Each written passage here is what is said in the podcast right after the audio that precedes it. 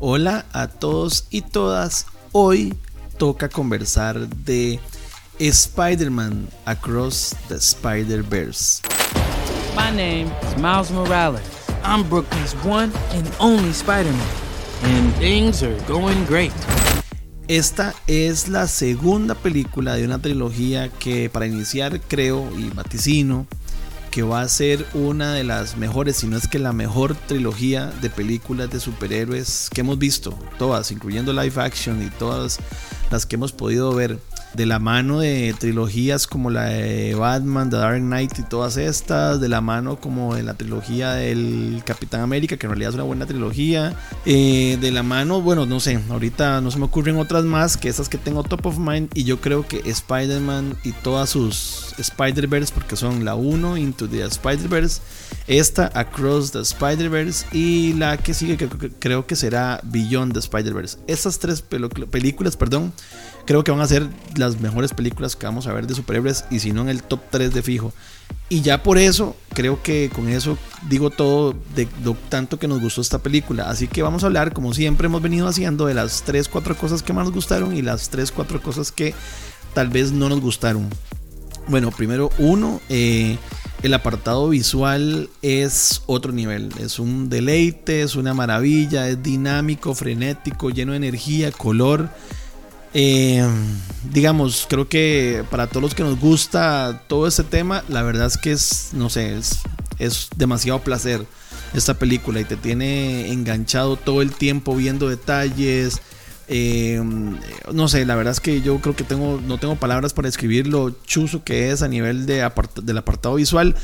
Eh, la primera fue increíble, esta la verdad es que lo superaron y eso que uno creería que la primera es insuperable, pues la verdad es que sí lo logran un puntillo ahí tal vez es que tal vez alguna gente se sienta sobreestimulada de este festín visual y tal vez le cueste, pero la verdad es que el apartado visual es increíble. A mí me parece que el punto 2 de lo que me gustó en particular es que eh, los personajes siguen manteniendo como esa magia y esa química que nos enamoraron de la primer entrega, digamos, tanto Gwen como Miles eh, ese debate entre, ser, entre crecer, responsabilidades, las consecuencias de ser Spider-Man, Spider-Woman, em, me parece como super nice. Y se le agregan personajes que me parecen como divertidos. Yo sé que alguna gente se ha quejado un poquito del villano, pero a mí el villano de las manchas me parece como ese villano muy goofy, pero muy maligno, pero que tenés como cierto grado de empatía. No sé, la verdad es que a mí me divierte un montón.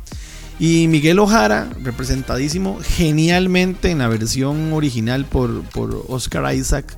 La verdad es que me parece todavía un, un, antihéroe, porque yo no creo que sea un villano, un antihéroe genial. Entonces los personajes creo que la verdad es que me parecen que están super nice, los que se le agregan a esta, a esta película. Y lo último que me pareció increíble es que la película es eh, súper disfrutable. O sea, ya lo dije al principio, pero la verdad es que eso se le reconoce y se le agradece, que la película es muy, muy disfrutable. Y yo creo que es disfrutable para cualquier persona que tal vez nada más hayamos visto poquito de Spider-Man, sepamos de las películas, hayamos visto tal vez un comiquillo perdido o, o es capaz que ninguno y hayamos solo disfrutado la película anterior y esta es súper disfrutable para nosotros, pero todavía creo que para la gente que es hiper mega fan del cómic debe ser algo extremadamente disfrutable. La verdad es que me parece chivísima.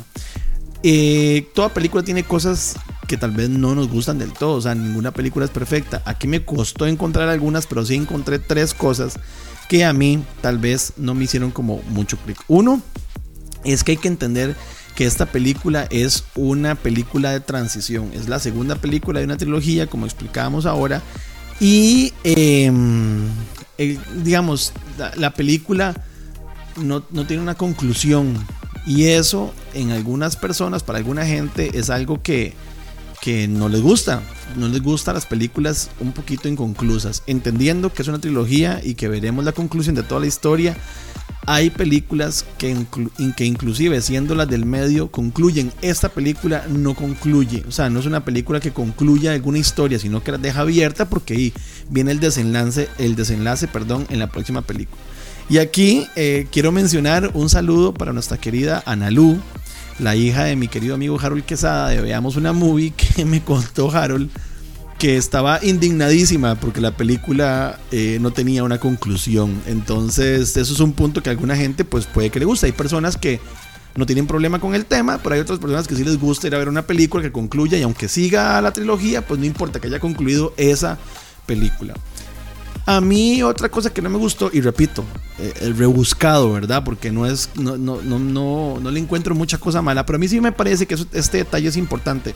A mí me parece que como que ningunean, por decir una palabra, eh, la, digamos, al Spider-Man original, al Peter Parker original.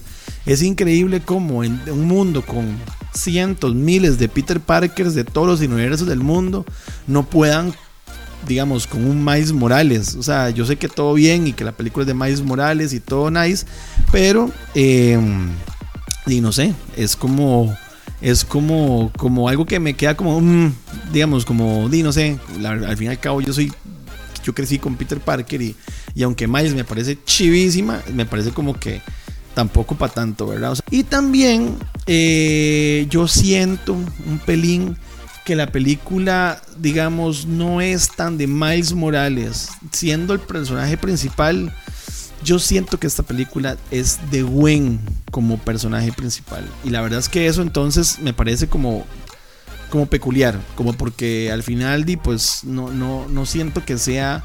Eh, el peso recaiga sobre uno, sino sobre otro, que no está mal. Y a mí el personaje me encanta y como lo dije ahora, me encanta todo lo que tienen que pasar y todo su desarrollo como personaje pero a veces se siente que es un poquito mucho de ella. Y lo otro es que a nivel argumental la película tiene un montón de, digamos, de mini historias. Eh, repito, creo que las están armando súper bien para la tercera película, pero a veces te quedas como con, como tratando de computar, aparte del impacto visual y de todo el la adrenalina y el frenetismo eh, artístico de la película, te quedas a veces como queriendo computar todo y te puede que te canse, puede cansar. Entonces, eh, más o menos por ahí creo que van las cositas como que medio, como dije ahora, rebuscadas, que me parece que no me gustaron tanto. Pero la película, la verdad es que está genial. Nosotros la fuimos a ver también hace como una semana. ahora, cada vez que vemos una película, como que le doy un poquito de aire como para pensarla bien, porque a veces uno sale súper emocionado. Eh, y, tal vez, no sé, no, no, no, la piensa bien. Y la verdad es que yo, que soy muy fan y que todo le ando buscando las cosas buenas, la verdad es que a veces le doy un poquito de chance para encontrar algo que no me haya tal vez parecido nice. Así que bueno, aquí está hasta este, hasta acá, digamos con el episodio de Spider-Man Across the Spider-Verse. Vayan a verla todos y todas. Está chivísima. La verdad es que es una película súper genial, disfrutable. Y me cuentan cómo les fue. Pura vida. Chao.